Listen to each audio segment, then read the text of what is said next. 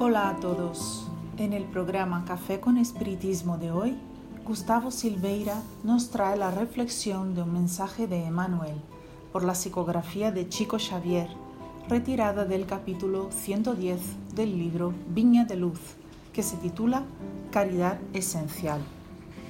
Pero antes de la caridad que se manifiesta exteriormente en los variados sectores de la vida, practiquemos la caridad esencial sin la que no podremos efectuar la edificación y la redención de nosotros mismos.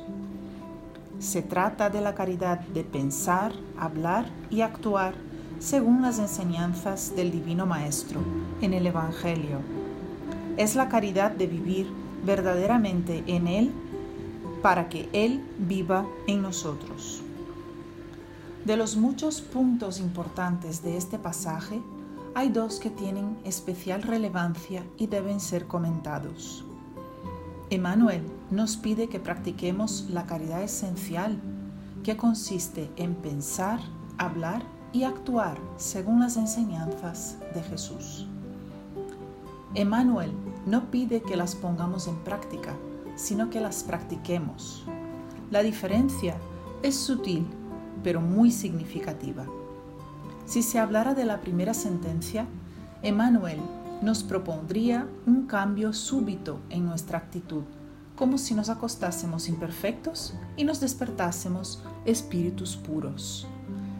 Entre tanto, pide que practiquemos. Practicar es entrenar, ejercitar sin cambios repentinos que pudiesen herir las leyes de la naturaleza.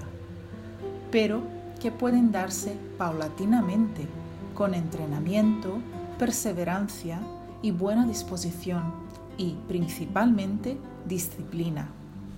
Con ejercicios diarios llegaremos a pensar, hablar y actuar según las enseñanzas de Jesús.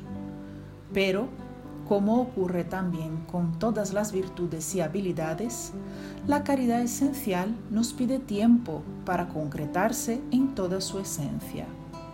Nos pide esfuerzo, nos pide errores y aciertos. Por esto, es necesario subrayar otro punto de este pasaje que hemos seleccionado. Nos dice el benefactor que, anterior a la caridad que se manifiesta exteriormente, debemos practicar la caridad esencial. Creemos que en esta afirmativa Emmanuel se esté refiriendo a la prioridad y no al, al, orden secuencial en los tipos de caridad que por nosotros deban ser practicados. Así como pese a que el Espíritu de verdad dijo en el Evangelio según el Espiritismo que el primer mandamiento es el amor y el segundo es que nos instruyamos, sin que con eso él dijera que para instruirse es necesario antes amar integralmente, creemos que Emmanuel nos convida a hacernos un análisis de nuestras, nuestras propias actitudes. Antes de preocuparnos con el acto externo, el cual estamos ejecutando, deberíamos analizar con cuál sentimiento estamos realizando dicha acción. Sin el sentimiento de amor que acompaña las acciones de la caridad, perderemos una preciosa oportunidad de reforma íntima. Practicar la caridad externa, sí, pero cuando la ejecutemos, observaremos con qué sentimientos y pensamientos la estamos realizando que las enseñanzas de Jesús penetren en nuestros corazones. Hasta pronto.